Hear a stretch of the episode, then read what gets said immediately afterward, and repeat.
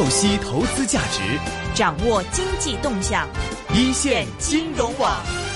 其实今年的嗯年终的时候就出了这个中国制造二零二五嘛，那么。也是蛮重要的一个消息，但是其实，呃，我看过很多的这个媒体的报道啊，都是从一个相对来说比较嗯浅层次的一个方面来讲啊，这个中国制造二零二五就是计划出来以后，到底可以买什么股票啊，怎么怎么样？但实际上，对于中国的制造业，我们真的了解不多，很多人有很多误解，说啊，中国制造业是不是就是低端制造业啊？我们做一做这个衣服，做一做袜子，然后现在对现在这个嗯这个发达国家也开。开始让他们制造业回流，那么啊，像印度啊这些国家也开始 发展这个制造业，所以嗯，到底现在中国制造业的情况是什么样子的？然后嗯，这个嗯，中国制造二零二五究竟是要完成怎么样的一个目的？我们今天是请到了一个权威啊，对我们今天是请到了这个中国工程院的院士是刘百成，这个柳院士在我们电话线上。您好，刘院士。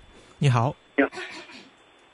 OK 啊，刘院士其实这个一直也在这个中国制造二零二五的啊这个整个一个报告的嗯这个出台过程中也有多方的一个参与嘛。首先，您可不可以给香港听众介绍一下这个中国制造二零二五大致的内容是什么样子的？为什么要在这个时候推出这样一份计划呢？好的，中国制造二零二五它的总目标。就是要把中国的制造业从一个大国建成是一个制造业的强国，这是它的总目标。嗯，这个总目标要分三步走。二零二五第一个目标，在经过十年，中国制造业要进入到世界强国行列。第二步目标是二零三五，要能够进入到世界强国行列的真正名副其实的世界制造强国。嗯，第三阶段。到二零四五年，我们国家的制造业要真正成为世界制造强国的潜力，具有强大的创新和竞争能力，这是制造二零二五的总的目标。嗯哼，为为什么现在要推出这样的一份计划呢？这是因为这个世界各国，无论是发展国家、发发达国家，都已经认识到。制造业是一个国家的国民经济发展、国强民富，包括国防安全的重要的支柱产业。嗯，我们国家经过建国以来，特别改革开放以来，取得了巨大的成就。但是总体来讲，我们仍然在制造业的中低端。我们在高端制造业方面和国外还有很大的差距。嗯，因此在这个情况下面，我们提出来。要经过三个阶段，特别是第一阶段的努力，能够使得中国的制造业从中低端向中高端发展，进入到世界制造强国的行列。嗯哼，明白。您刚才提到是说，这个要把我们呃我国从制造大国变成制造强国嘛？这什么什么叫做制造大国？什么叫做制造强国？这两者的区别体现在哪里呢？我们中国的制造大大国，举两个例子。第一，我中国的制造业的增加值，在全世界的制造业的增加值占百分之二十左右。因此，这就表明了中国已经是制造业的制造世界的制造大国。排第二位的是美国，美国的制造业的增加值大概在百分之十六左右。嗯。排第三位的是日本，排第四位的是德国。德国的制造业的增加值是中国的制造业的增加值的三分之一。嗯，所以从这个数字来讲，中国已经是名副其实的制造大国。嗯，您说这一说的这个增加值的意思是，在全世界，整个制造业的增加值在全世界世界各国的分配的比例。中国是排第一，占全世界的五分之一，百分之二十左右。嗯，嗯哼，OK，呃，制造强国应该是怎么样一个体现呢？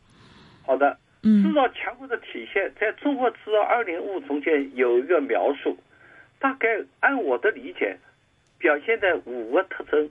嗯，第一，要有雄厚的产业规模。中国我们建成的制造强国，不仅强，我们也是大，因为中国是人口多、地域广，所以我们第一要有宏雄厚的产业规模，有完整的制造业的工业体系；二要有强大的创新竞争能力，在世界的制造业的竞争方面，我们可以占有相当的优势。第三，要有优化的产业结构。要把我们从传统的中低端向中高端过渡。第四，要有良好的经济质量效益，要一改现在很多中国人到国外去采购一些产品，所以我们要大大的提高和改进我们的质量和效益。最后，制造强国的第五个标志就是要有可持续发展的能力。哈哈。OK，嗯，这个我们一点点来讲吧，就是呃，因为说到中国制造业，其实大家的这个看法是有很多的，有有很多误解或者很多的不了解。比如说，很多人认为说中国现在还是在什么做做袜子呀、做的这个鞋呀这种的，也有很多人也有很多的报媒体报道看到，比如说我们看到这个前一段时间德国的一些高铁计划已经准备来采购中国的高铁的一些零件了，所以现在。在中国制造业到底是处于怎么样的一个水平？就从您刚刚提到那五个方面来说，我们有哪一些的不足，跟这个哪一些的改进的空间呢？好的，嗯，中国制造业建国以来，特别改革开放以来几十年发展，第一取得了举世瞩目的成就，这是毫无意义的。比如我们的三峡。工程，我们的水电、火电发电，我们的高铁走向了世界。最近巴黎航展，我们的枭龙飞机也取得世界各国的关注。但是这是一个方面，但是从另一个方面，从总体来讲，我们的制造业还处于中低端水平。嗯，我举几个例子。第一，我们正在要制造民用。发动呃，民用飞机、商用飞机，它的名字叫 C 九幺九。是。但是这个飞机里面的全部发动机，全部依靠进口。嗯。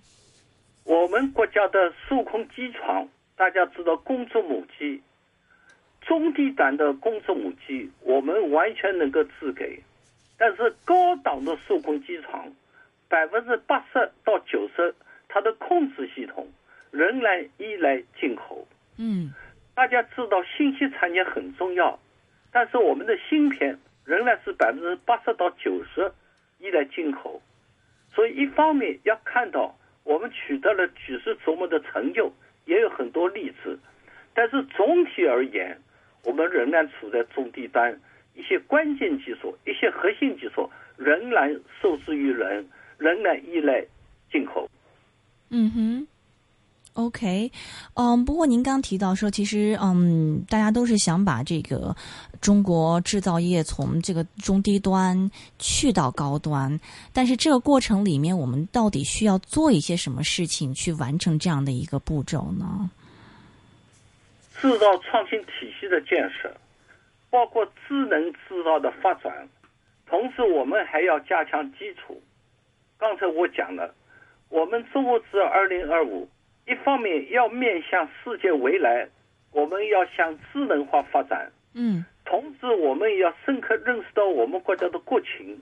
我们很多企业，特别中小企业，还停留在比较简单的机械化的程度，还没有做到数字化和网络化。嗯，所以我们还要补课，要加强基础研究，加强基础的工程研究，同时。我们第四个重大工程就是要推行绿色制造。大家知道，我们取得了举世瞩目的成就，但是也付费付出了相当的大的代价。我们现在空气、水质污染也是相当严重，我们有大量的浪费的资源，所以这些方面，我们在中国制造二零二五中间要全面各方面来解决我们现在存在的问题。同时制造业涉及的面很广，从食品、纺织各个方面。因此，中国制造二零二五聚焦在十大重点领域。嗯，您的意思是说，比如说，嗯，比如说像加强研究开发呀，加强这种啊基础研究啊这一块儿，是意思是说，比如说国家多拨一点钱给高校，然后做研究吗？这里面就讲到第一个部分，就是要建设制造业的创新中心建设工程。目前从世界各国来看，特别是我们中国的科技成果的转化率比较低。嗯，我们科研成果的转化率大概不到百分之十或者十左右，而工业发达国家大概在百分之三十到四十左右。所以我们要针对这个问题，要加强完善我们的技术创新体系。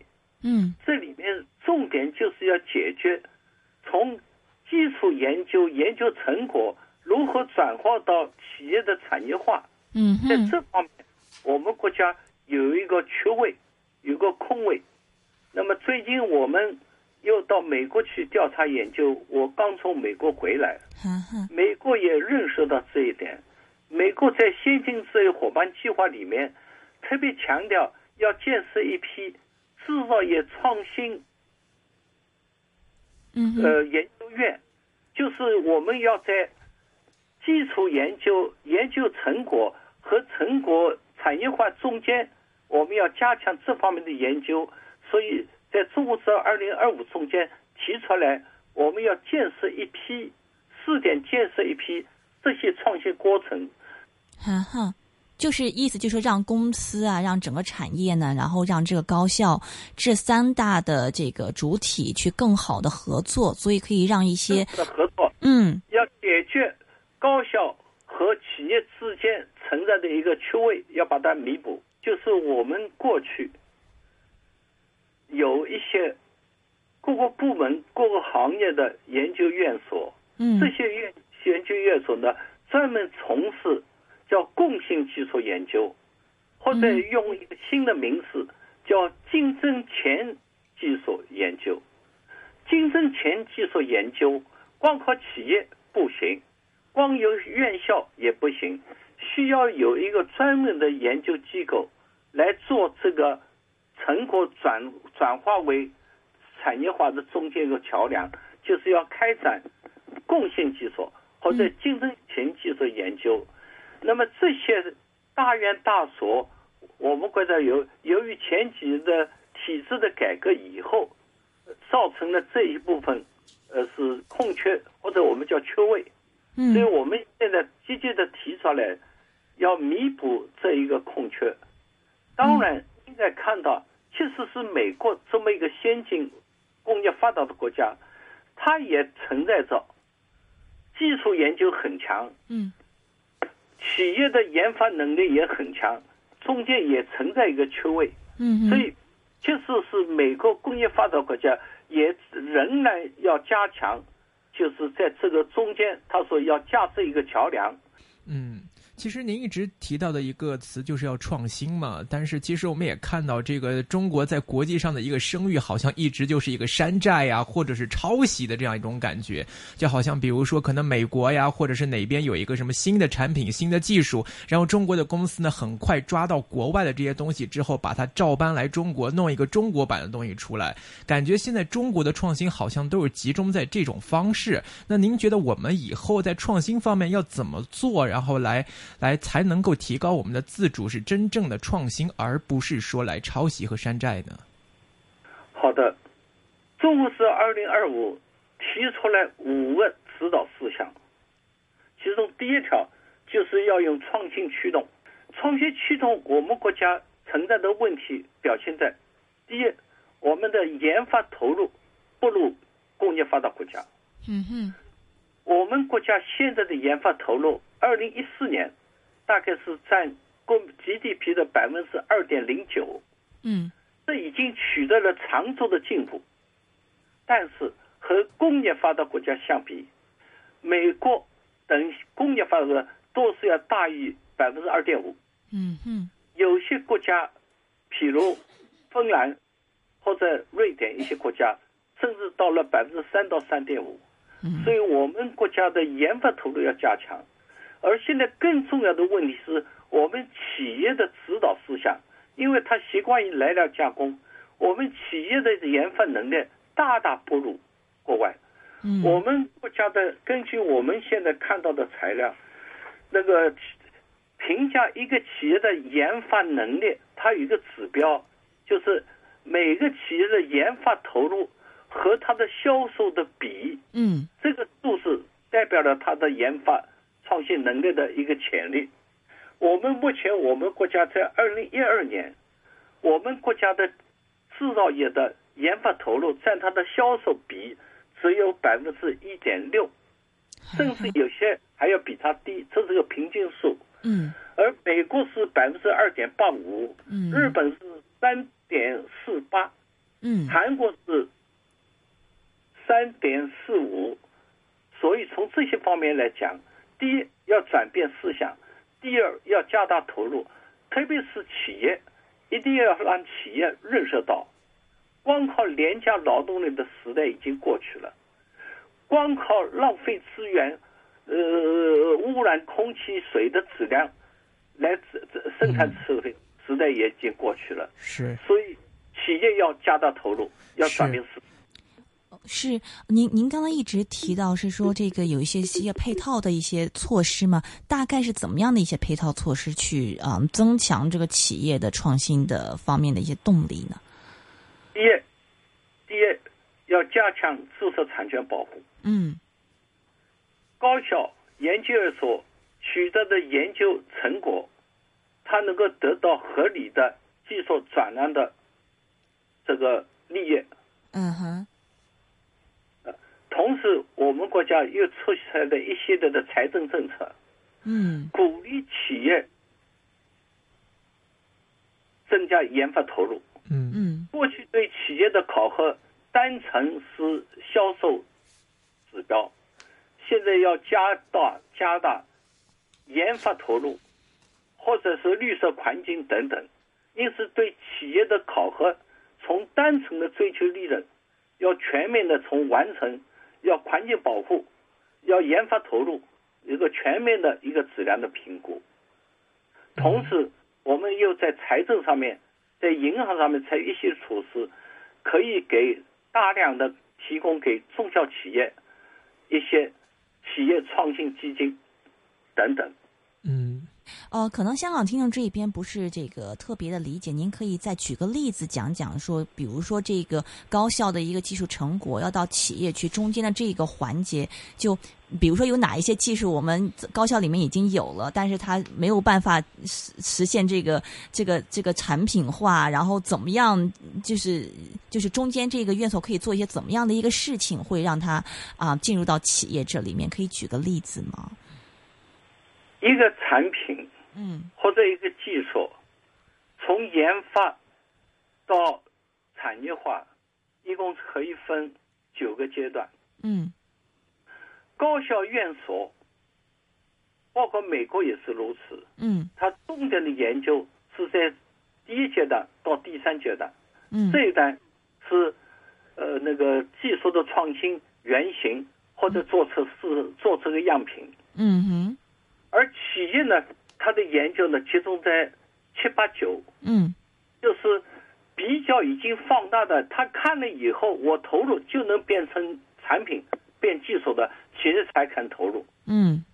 企业不可能要求投入从第一届一直提供的，所以企业的研究就集中在七到九届，嗯。高校的研究集中在一到三届，嗯哼。因此中间缺的到四到六节，四五六这一届呢，我们把它叫共性技术，嗯。我们叫竞争性技术，这一块我是我们现在的缺位，缺了这个桥梁，因此我们中国制造二零二五中间呢强调要完善技术创新体系，就是要填补这个空位，要使得我们的研究成果从一二三届能够延续四到五到六，嗯。在做到六届以后，企业就可以把它拿来，很快的可以投入，没有风险，而且可以形成产业化，得到了新的产品和新的技术。明白，所以这一块是缺位，其实也也嗯也比较好理解。比如说我们的一些一些技术，比如说 CDMA 的这个技术，其实嗯一九二几年、二三十年代就已经有了，但是你到最后真正的转化成我们这个通讯技术，花了这么长的一个时间，其实企业也需要慢慢看到这个技术有这个技术到底可以怎么样变变化成产品，这是他们对所需要的嘛。所以这也是比较重要的一个方面。OK，另外您刚才也提到是说这个中国制造业的一些什么呃基础建设也是不够的。其实我看到嗯之前的这个呃国务院副总理马凯也曾经是提到是说呢，说德国已经是完成了工业的三点零，但是中国的工业化发展历史不长，所以很多的这种嗯中小企业的这个呃这些这些设备啊，都相对来说还比较这个低级，所以这个基础建设方面，现在我们到底什么样的一个情况？然后这个中国制造二零二五又可以在这方面怎么样帮助中小企业呢？好的，就是中国制造二零二五，一共提出五大工程，嗯第三个工程就叫工业强基工程。嗯工业强基工程就是针对着我们基础薄弱这个主要的问题。我们的基础薄弱，我可以举一些例子。第一个例子，比较突出例子，我刚才讲的，我们国家的 C 九幺九飞机嗯很快要试飞，全部发动机依靠国外进口，嗯而整个发动机里面的关键零部件的工艺，我们国家仍然没有能够掌握，和国外有很大的差距。譬如航空发动机里面最最关键一个零件，就是工作温度在一千五百度左右的工作温度上面的这个航空发动机的高温合金的叶片。嗯。这个叶片的基础工艺，我们国家仍然没有完全掌握，嗯。成品率很低，啊，所以就是我举个例子，我们要建万昌高楼，但是我们的基础没有打好，高楼不可能建设在沙滩上面，是。所以这次中国制造二点五特别强调，什么是制造业的基础，包括制造的元器件，包括制造的原材料，包括制造业的关键材料和包括制造业的工艺。嗯。比如嗯。我刚才讲了，我们的高档数控机床，我们的控制系统仍然依赖国外，嗯哼。所以我们中国制造二零二五的特点呢，不仅面向未来，我们也学习德国的四点零，要要搞智能制造作为我们突破口，但是我们要清醒地看到中国制造业的现状，还要补课，嗯。要加强我们的基础。这基础是包括基础元器件，嗯包括液压件，包括控制系统，嗯包括传感器。第二，我们的基础材料，包括高温合金啊，包括很多关键的钛合金等等，嗯为这些装备的必须的。同时要加强的基础工艺，先进的基础工艺。这里面我想要说明一点，就是中国制造二零二五不是德国四点零的翻版，嗯哼必须要把它分别开来。所以我们中国制造二零二五，我们提出五大工程，五大工程之一是智能制造，因为我们跟德国的发展阶段不一样，德国已经是制造强国，它工业发展的三点零已经到了这个阶段，因此提出来的工业是四点零。正像你刚才讲的，我们很多企业还处在二点零阶段。嗯所以我们在智能制造工程里面，我们强调了两点：第一，我们国家一些优势产业已经做到三点零的，譬如我们的某些汽车工业、嗯我们的航空工业，嗯他们在数字化、网络化已经取得很大的成就，打好了基础。因此，这些企业我们要加快他们智能制造的发展，成为我们国家的示范基地。嗯但是对大部分的企业，我们要求他们分步走，要提出一个路线图，不可能一步到位。嗯他们仍然要补数字化、网络化的课，要补机械化的课。嗯哼，怎么补课呢？好的，因为长期以来，我们很多企业，嗯包括我们很多领导，嗯偏重于重视型号、产品，而忽视了制造工艺。啊，所以我们的基础长期以来呢，投入少，比较落后。那么现在，在中国制二零二五中间呢，这公务员马凯总理已经清醒认识到这点，特别强调，我们既要面向未来，我们要搞智能制造，但是我们不要千万不要忘记，我们现在的基础有的还在二点零，有的还比较弱，所以现在工信部正在根据中国二零二五，正在制定一个工业强基工程一个具体计划，就是我们国家这方面要加大投入，要加大有一个总建议要设立一个基金。嗯哼。明白。其实说到这里的话，嗯，有一些人也有点担心的，就是说，嗯，其实有一些的这个技术技术进步啊，或者是一些。这个产业的一个转变呢，这个嗯如果政府只是说啊，我设立一个基金这样子，可能有很多浪费，因为大家就一拥而上，然后去去做这个产业。比如说前两年的光伏产业，然后政府一鼓励，然后大家都去做光伏产业了，然后反而到最后造成了产能过剩呐，然后一些嗯一些其实这方面的一些问题。您觉得在这个推进中国制造二零二五的这个这个这个目标的这个过程里面，政府应该？扮演什么样的一个角色？就除了提供资金之外，中国制造二零二五发表以后，政府是起一个主导的作用，但是绝对不能包办单体。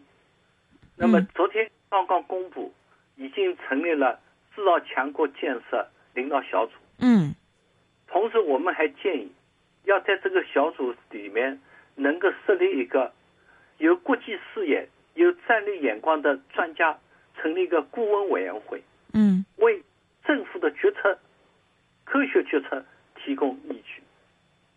嗯哼，这是总的我们一个指导思想。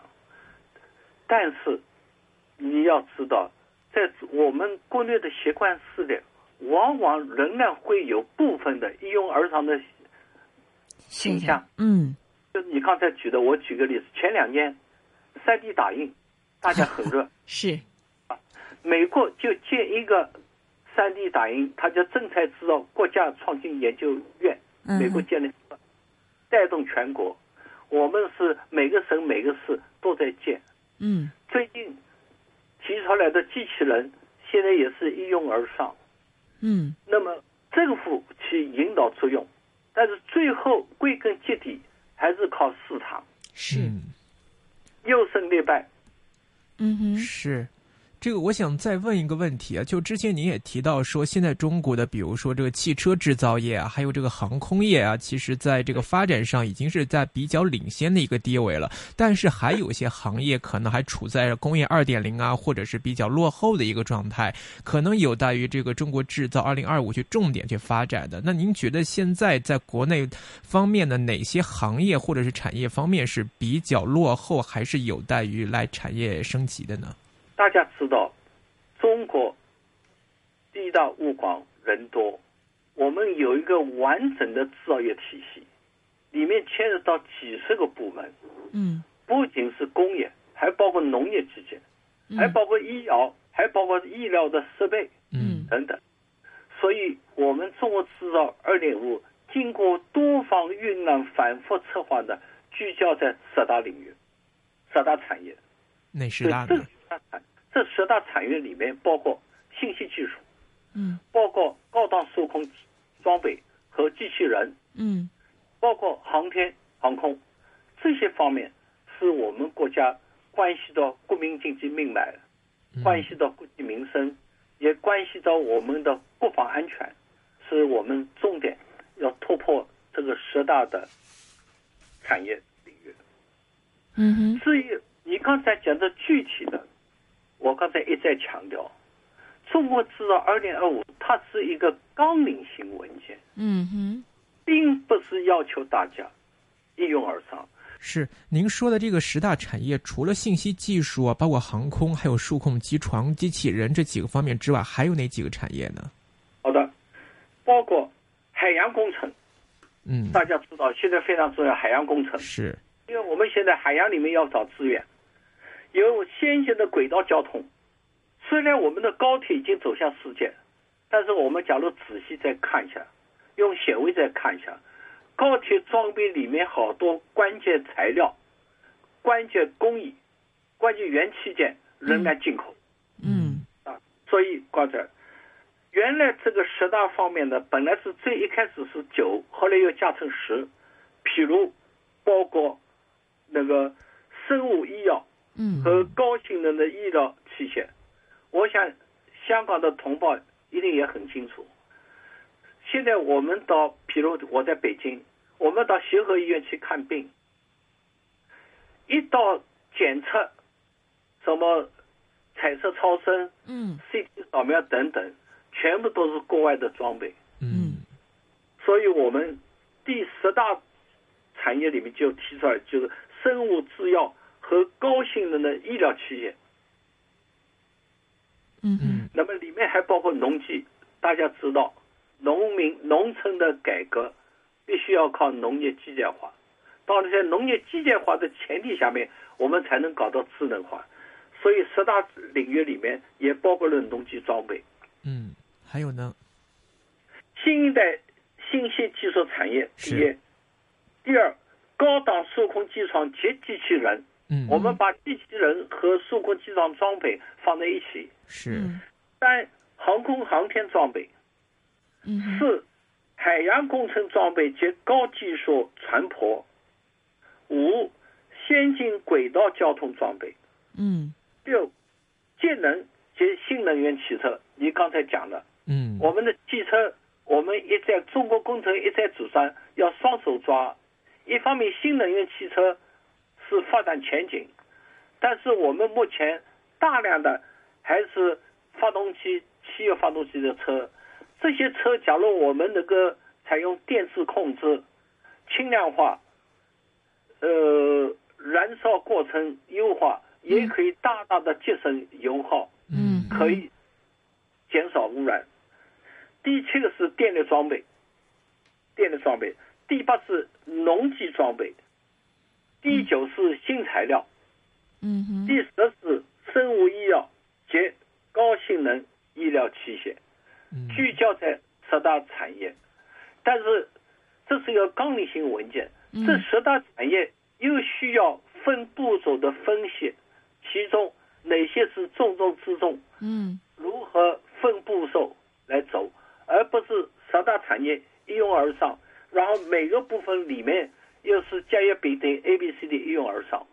这个纲领性文件下会有很多具体的措施，要分步走，结合自己每个行业每个行业的情况。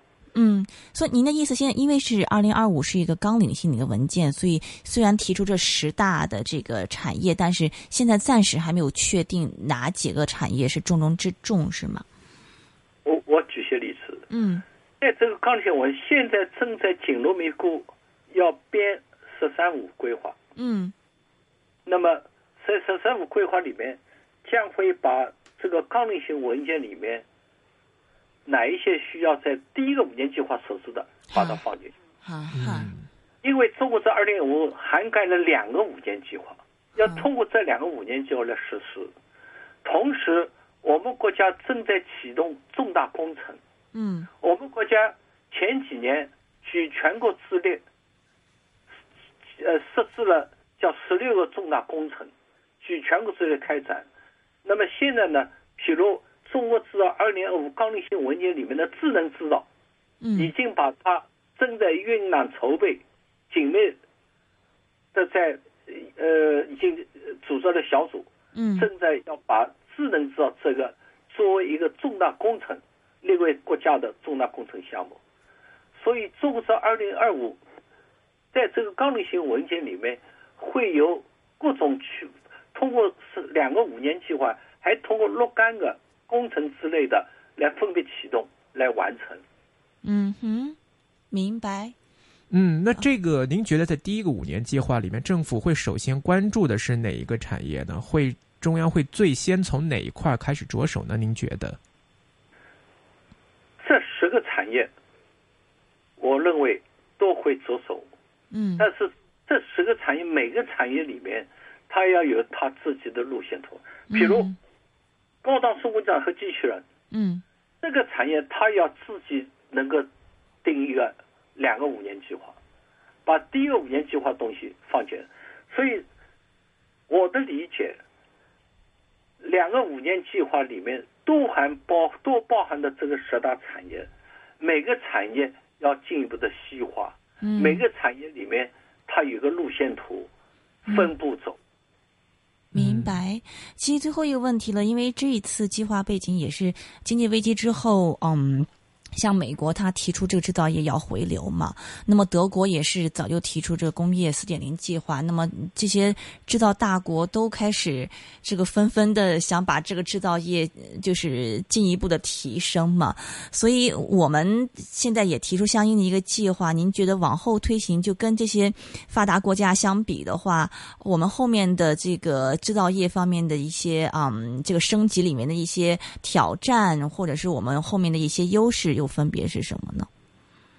好的，这个工业发达国家提出再工业化以后，嗯对中国确实是面临的新的挑战。譬如，美国总统宣布要实施先进制造业伙伴计划，嗯简称叫 AMP（Advanced 嗯 Manufacturing Partnership）。嗯美德国美国他提出来，他原来的做法，美国发明到处制造，嗯他把很多都扩散到中国，甚至印度等等。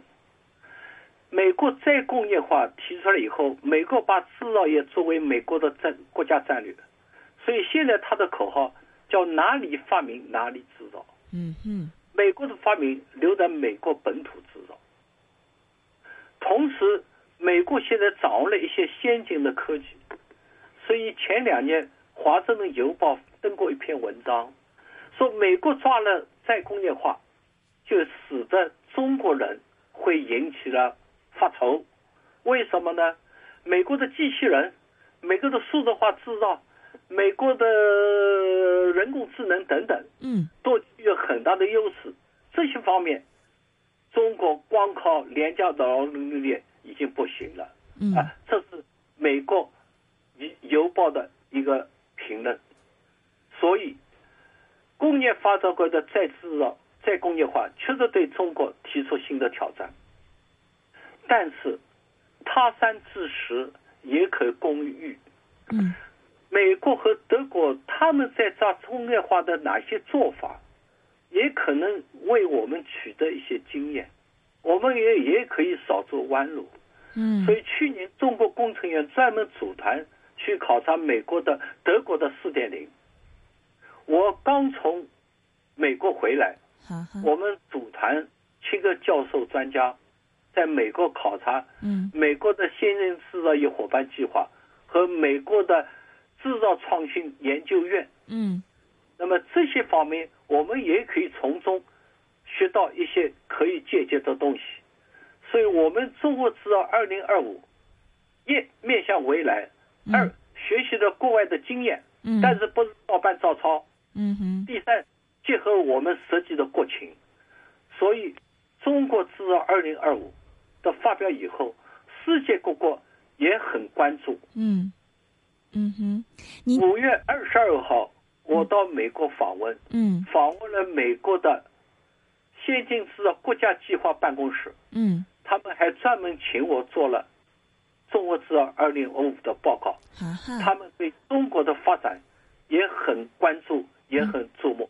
嗯哼，那么我想最后强调的，中国制造二零二五里面也提出来要加强国际合作、国际交流。是，您您在美国也考察，还有德国也考察嘛？他们现在，比如说美国这个这个制造，在这个制造业回流计划，包括德国四点零，他们推行的怎么样啊？有什么经验可以跟中国，就是中国可以借鉴怎么样一些经验啊？那个美国、德国不是我去的，我去了美国。嗯哼，美国。深切的认识到，就我刚才讲的，美国的研究的美国的科技优势。第一，它高校的研究水平特别高，嗯，一到二级，嗯，美国的企业，这次我去了福特汽车公司，嗯，他们的研发能力很强，嗯，但是他们关注的是五到六级，嗯，所以美国的重要措施，第一，美国在总统办公室底下成立了一个跨行业的，叫。先进制造国家计划办公室，哈哈。那么正好我们国家昨天也成立了制造强国建设嗯领导小组，嗯，这个是不言而合的，就是要跨部门统一协调。嗯。第二，美国的制造伙伴计划里面深刻的分析了，就是美国现在存在的问题，它是叫。就是我们刚才讲的缺位，他用了一个词叫 gap，嗯，就在高校研究和企业的产业化中间有个 gap，嗯，鸿沟，甚至把这个鸿沟他们讲的比较呃引起大家的注意，嗯，它叫 Valley of Death，死亡谷，嗯哼，所以美国花大的力量以。马上成立十二、十五个，已经有名有姓的十二个制造业创新研究院。嗯，第一个就是正材制造。嗯哼。第三个就是数字化设计与制造等等。嗯。所以美国第一批要建十五万，它的宏伟计划要建四十五个。这个研究。就帮助在高校院所的研究成果和企业化之间架设桥梁。嗯哼。那么这些方面呢，也值得我们呃国内可以借鉴的。明白。OK，今天非常感谢是中国工程院院士刘百成啊，刘老师跟我们非常详细的解解读一下现在的中国制造业具体的一个情况是怎么样，包括说我们后面的中国制造二零二五究竟应该从哪一些方面是嗯帮助说我们中国制造业的不断的一个升级啊，非常感谢是刘院士，谢谢您。好的。